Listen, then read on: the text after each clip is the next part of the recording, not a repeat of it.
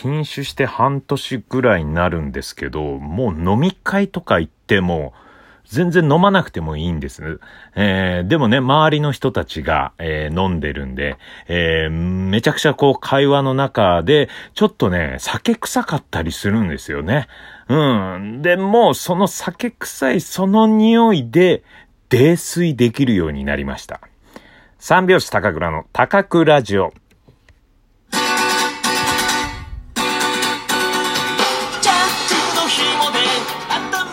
ご機嫌いかがでしょうか？三拍子高倉涼です。えー、まあね、あのー、今はですね、そういうね、えー、不要不急の飲み会とかはないんですが、えー、まあ飲みに行ってもですね、もう禁酒して半年にもなるとですね、全然その他の人が飲んでるのを見て、ああ、飲みたいなとか、えー、ちょっと欲しいなみたいな、そういうことがね、なくなってきたんですよね。うん。で、えー、まあ全然最初の頃は本当に飲みたいなとか、めちゃくちゃ思ってたりとか、家にいても、うわー、今飲めればなーとかね、なんかそういう時間がすごいあったんだけど、今ね、全くないです。テレビで飲んでるシーンとか、ドラマとか、バラエティでお酒を飲んでるシーン見ても何も感じないし、逆に、えお酒飲んでるのをテレビで流していいの？みたいな。そういう感覚にね、うん、まあそこまで行ったんでしょうね。で、オープニングというか冒頭で喋ってた、お酒の匂いで泥酔。他の人のね、えー、口から出るお酒の匂いで泥酔っていうのはですね、まあ実際あった話じゃないんですが、まあ夢の話です。今日見た夢の話。うん。夢にまで出てくるぐらい。いや、まあ最初の頃は本当に夢で飲んでたんですよね。夢でも。でも今は、えー、夢で見る飲み会でもお酒をちゃんと断るという。そこの域まで行ってます。うん。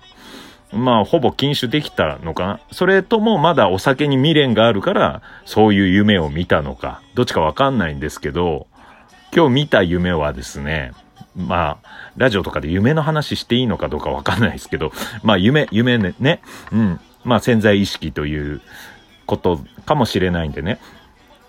あの、僕の誕生日で、で、それで、えー、後輩とか先輩とか、えー、いろんな人たちが祝ってくれてて、どっかなんか、えー、まあ、バーみたいなところですね。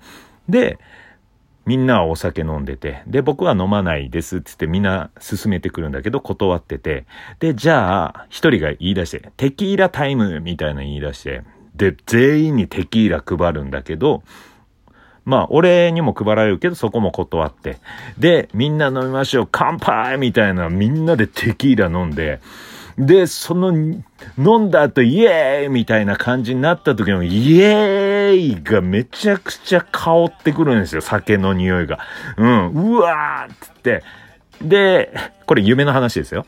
うん。で、うわーで、酒の匂いだ、うわーってなった瞬間、脳が、もう今まで半年間一滴も飲んでこなかったから、脳がパーンってなって、で、そこからの記憶がないみたいな。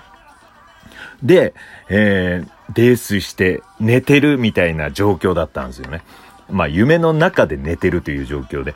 で、その寝てるところでも、なんかね、えー、まあ、そのバーの店員たちが掃除をしてるみたいな。で、うぜえなこいつ泥酔して、もう邪魔だなみたいな声が聞こえるんですよ。で、それで、うわ、やらかしてしまったで、目覚めて、夢の中で目を覚めて、目が覚めて、で、それで、すいませんでした、って言って、で、お酒飲んでないのにこんなに泥酔してしまった、つって、で、その後外で待ってる後輩たちの、まあなんで外で待ってるかっていうね、えもう起こせよって話だけど、後輩たちのとこに行って、で、ごめんつって、で、一緒にタクシーに乗って、タクシーに乗ってってるところで号泣してるっていうね。いや、せっかく人に迷惑かけないようにお酒をやめたのに、なんでそのお酒の香りだけで俺泥酔してるんだよで、めちゃくちゃ自分が悲しくなって、で、それで大号泣。大号泣して、で、うわーってなりながら、実際目が覚めるっていう。うん。だからね、もう、目覚め、すごいきつかった。もう、泣いてるぐらい、うわーって、んんわかります？あの、夢で泣いてる。で、で、そのまま朝起きるっていう時。なんか起きてもなんかね、泣いてる感覚、うーってこの、喉の奥ぐらいから熱いものがぐーってなってる時の、あの感じで今日目覚めたんです。これどっちなんすかね？まだ酒に未練があるのかな？うん。飲みたい。いや、でも飲めないっていう。うん。でも偉いでしょ？断ったのは偉いですね。ただなんでそこで、あの、酒の匂いで泥酔してたのかっていうね。なんかまあこれ、夢占いとかね、なんか潜在意識とかなんか、いろいろあるかもしれないんですけどね。うん、その辺知ってる方がいたらね、ぜひ教えてください。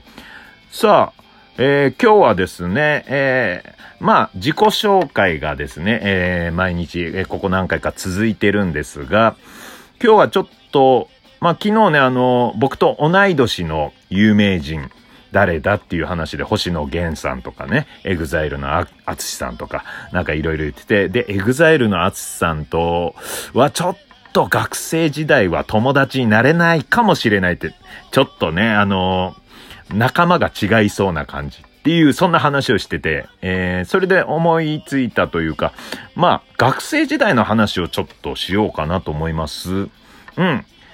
まあ、時間もありますんで、今日は、小学生編ですね。うん。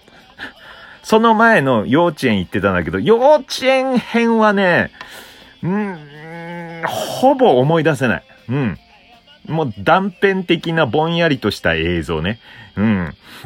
俺は家から歩いて幼稚園まで行けるんだけど、遠いとこから来る子の、えーバスに帰り乗ってしまって、で、全然知らないとこに連れてかれて、大号泣したっていうね。うん。そういうは、まあ今日号泣の話がね、ちょっと多いですけどね。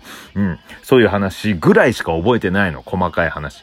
あと、幼稚園の、あ、思い出してきた。幼稚園の、まあ1階2階あって、2階が、まあ先生方のこの部屋って、で、2階の先生方の部屋に行ったら、殺されるよっていう、まあ子供ながらね、都市伝説じゃないけど、子供ながらもうみんな周りでそれが本当に広まってて、で、本当に殺されるんだ。だから2階には絶対行っちゃダメというのがね、うん、そういうルールがあったの。今ちょっと思い出しました。あ、あとね、うわー思い出してきた。